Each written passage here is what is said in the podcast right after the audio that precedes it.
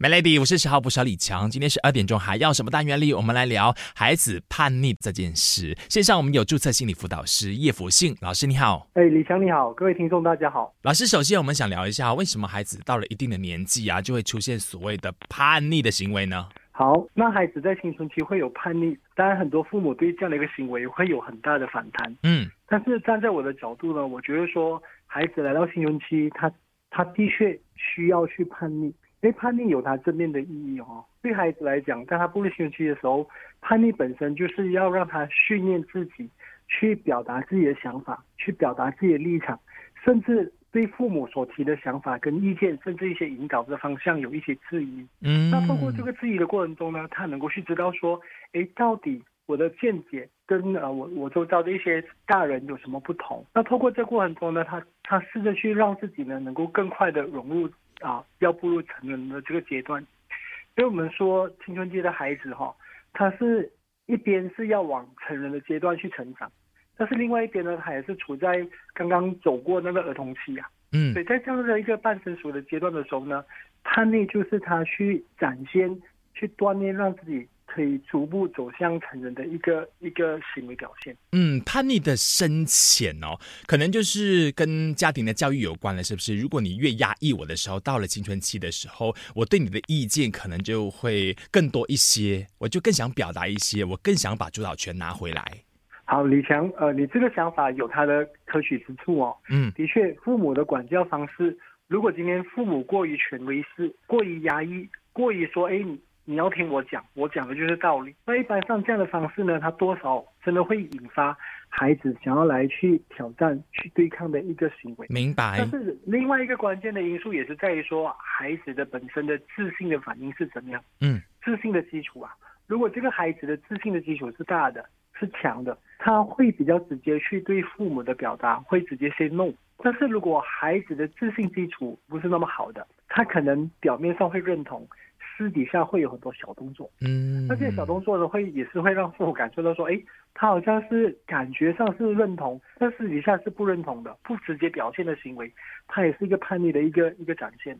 等一下，我们都了解呢，就是父母亲应该要怎么样自小跟孩子做互动，才能够到孩子青春期的时候呢，比较不会有太大的反弹行为。守着 Melody，Melody，我是十号不小李强，继续线上，我们有注册心理辅导师叶福信老师，你好。哎，大家好，李强好。老师，我们希望说让孩子呢自小在一个比较开放的空间里边跟父母亲互动的话，可能到了青春期的时候就比较不会出现很大的叛逆行为了，是这样吧？嗯，是的，其实。我觉得说，作为父母哈，我们真的要能够根据孩子不同的成长阶段，去给予他们不同的引导。嗯，所以他一定没有所谓的一首歌曲唱完全场的这样的一个事情。嗯，所以我觉得说，这个阶段来到这个整个整个时代的改变哈，父母真的是要持续学习。那当我们的孩子来到青春期的时候，我们知道说，他要开始训练他的这个表达力。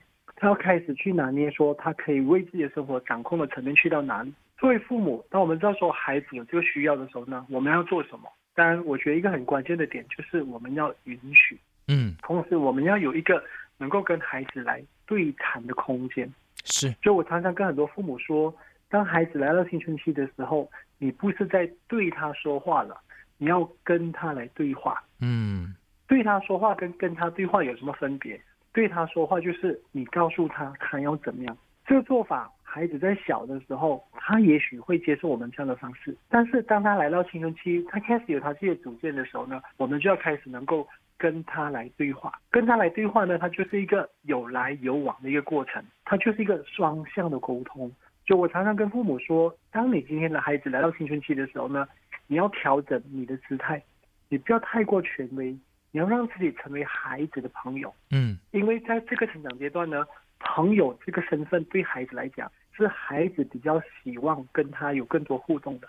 很多父母会跟我说：“老师，我做朋友了，那我的父母的权利去哪里？”我常会跟父母说：“如果你今天你能够赢得你孩子发自内心的尊重你，那个影响力是比你挂这一张脸，我是你父母，你要听我的，来的更加有影响力。好，那我们等下聊更多一点关于要如何让父母亲愿意放低姿态去成为孩子的朋友。守着 Melody，Melody，我是十号不少李强。今天是二点钟，还要什么单元来关心一下孩子叛逆的行为？线上我们有注册心理辅导师叶福信老师，你好。哎，李强你好，各位听众大家好。呃，刚刚你上节提到的父母亲应该要放低姿态哦，然后跟孩子可能在一个同一个频率上面，才有办法好好跟他们沟通。可是父母亲啊，我们就是常常。都会有一个很直接的反应，就是我就是过来人嘛，所以我讲的话呢，其实应该你要听，我是为你好，我是不希望你走冤枉路。嗯嗯，当然，我觉得父母的这样的一个认知跟理解是可取的。嗯，的确，有些时候我们在人生道路上，我们经历比较多，我们也希望说可以更好的去引导孩子。是，只是说，我想让各位父母知道的是，记得哈，我们要讲，如果孩子不要听。那其实就等于没有讲，是啊，所以怎么让让我们能够做到说我们讲孩子愿意听呢？所以我觉得说有几个方法是大家可以多用的。我们在跟孩子互动过程中呢，我们先要去听，所以要做到能够去听的一个关键点呢，就是第二，我们要能够多去提问，来让孩子多说一点。当孩子愿意多说一点，我们又展现我们愿意听的这样的一个姿态的时候呢，孩子就会感觉到说他有被关心，他有被尊重。嗯，那当这个氛围建立起来的时候，后面当我们要告诉孩子我们的观点跟我们的想法的时候呢，孩子就比较愿意来去接受。是，所以回到一个很基本的点，就是今天当我们要孩子。听我们的之前哈，我们是不是能够做到去听孩子的部分？然后做到这个部分呢，我会期许所有的父母，就是你要在孩子青春期的时候，你真的要每一天花一个十五分钟、一个二十分钟，好好的去跟他对话，素质的陪伴，他。对，素质的陪伴，李强，你这个 point 讲的非常精准哈。素质的陪伴。这样的经验累积的多的时候，当我们今天要跟孩子来谈一些比较严肃的话题，甚至我们要去引导他的时候啊，孩子跟我们的互动的成效就会相对的比较高。但是很多时候，我们发现很多父母都会有事情才找孩子沟通，是啊，这是现在很多父母常常会有的一个做法嘛，没事谈什么。所以当我们有事才来沟通的时候，你就会发现到说，那个过程是相对不容易的。因为没有那个基础在那一边，也要有一个平等的状态，是父母亲也会犯错啊。那犯错愿意认错的话，那他就只要说哦，原来其实我们是平等的，所以才愿意跟父母亲多互动一些吧。等下聊守着 Melody，Melody，我是十号不小李强。今天是二点钟，还要什么单元？我们请来了注册心理辅导师叶福信老师，老师你好。哎，李强你好，各位听众大家下午好。要让孩子们愿意跟你沟通、友善沟通的话，你必须要提供一个空间，跟他公平的对谈。同时，做错的话应该要对我 say sorry，那我才知道说，哦，原来我们是在一个平行线上的，对吧？是。当然，我觉得李强你提这个是一个对很多父母来讲哦，尤其是对父亲哈，我们要去跟孩子说，哦，我做不好。我跟你抱歉，这句话比较好难哦。那难在哪里呢？会觉得说，如果我跟孩子示弱，那我在孩子心目中的影响力还有吗？嗯，我在孩子的心目中的地位还有吗？这是一个迷失哦。是，尤其是当孩子来到青春期的时候，青春期的孩子他要的是一个能够跟他对谈的对象，青春期的孩子他要的是一个。活生生的人，而不是一个权威。嗯，今天父母当我们做错事情的时候，我们能够跟孩子去说 sorry，这对孩子的成长会有怎么样的影响？你，孩子从这过程中就学会到说，it's okay to do wrong。嗯，只要我做错，我有这个觉察，我愿意去修正，我愿意去道歉。我还是可以有重新的机会的。是人生道路上哈，我们不会每时每刻都百发百中，总会有做不对的时候。嗯，如果我们做大人，我们展现这样的一个态度，让孩子知道知错能改，那孩子从这过程中，他就会对我们更诚实。当然，第二个好处是什么？当我们今天能够跟孩子讲我们做不对的时候，在某个程度上啊，我们就不用让自己成为一个超级父母。我发现有些父母会觉得做父母好累呀。嗯，好像都一直要处在一个很美好的状况。是，其实我觉得说父母也是人，如果我们能够允许在孩子面前展现那个脆弱面，在某个层次上，我们也让我们自己自在一点。明白。当我们关系我们自己自在的时候，我们跟孩子的相处也相对的比较自在。嗯嗯嗯嗯。那下一段想请老师帮我们多提醒一点的是，父母亲是不是也不用太紧绷，把所有的教育责任往自己的身上扛？因为他身边也会有很多的朋友啊，从跟同才的相处过程当中，也学习的更快一些吧。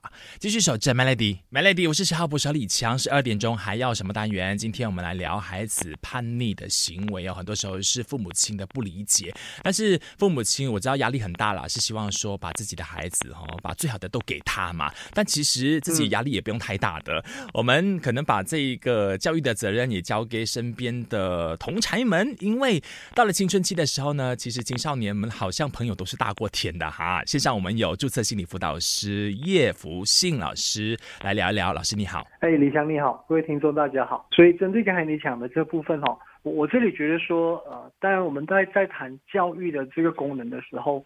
啊，父母亲，我们永远都要去负起这个去引导跟教育孩子的责任。嗯，当然，孩子的成长过程中，他可以有不同的因素在左右他的成长的方向。是，那当然，其中一个就是他的朋友。所以我们发现到说，当孩子来到青春期的时候啊，朋友对他们的影响力是很大的，不管是在他们的生活作息、喜好。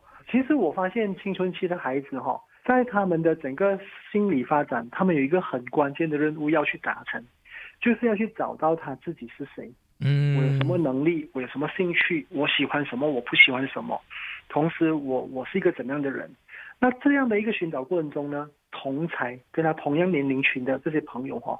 都会给他一些 feedback。那当然，我们也知道说，青春期的孩子，他下一个阶段就是要去走向成人嘛，他就要开始去外面生活。朋友对他来讲，就是一个很重要的一个 social support 的一个 network 啊。呀，所以我觉得说，朋友开始影响他很大。那有些家长就会问我说，哎，那如果是这样的话，我要怎么让朋友对我的孩子产生好的影响力呢？第一，今天我们在孩子去交友的过程中啊。我们有没有在从小就去帮助他去建立这样的一个社交圈子？第二，当我们的孩子把他的朋友介绍给我们的时候，嗯，我们怎么反应，也决定了孩子会怎么去思考他对这些朋友的选项怎么样。嗯，所以我常常跟跟很多家长说，请你就算我们不喜欢他的这个朋友，我们也不要直接跟他说，哇，可以降低啊，去结交这样的朋友。嗯哼哼，记住哈。我们这样子讲呢，我们只会让孩子觉得说，哦，我下次就不跟你讲我我外面的情况是怎么样了。是，所以我们要做就是用回我刚前面有提的，透过提问，然后透过引导孩子讲多一点，他为什么要交这样的朋友，然后从孩子为什么里面去告诉他，你要的这个为什么的答案，可以怎么透过其他的朋友圈子里面去找到。明白。好的，那今天非常感谢我们叶福信老师分享那么多哈。好，谢谢李翔，也谢谢听众们的聆听。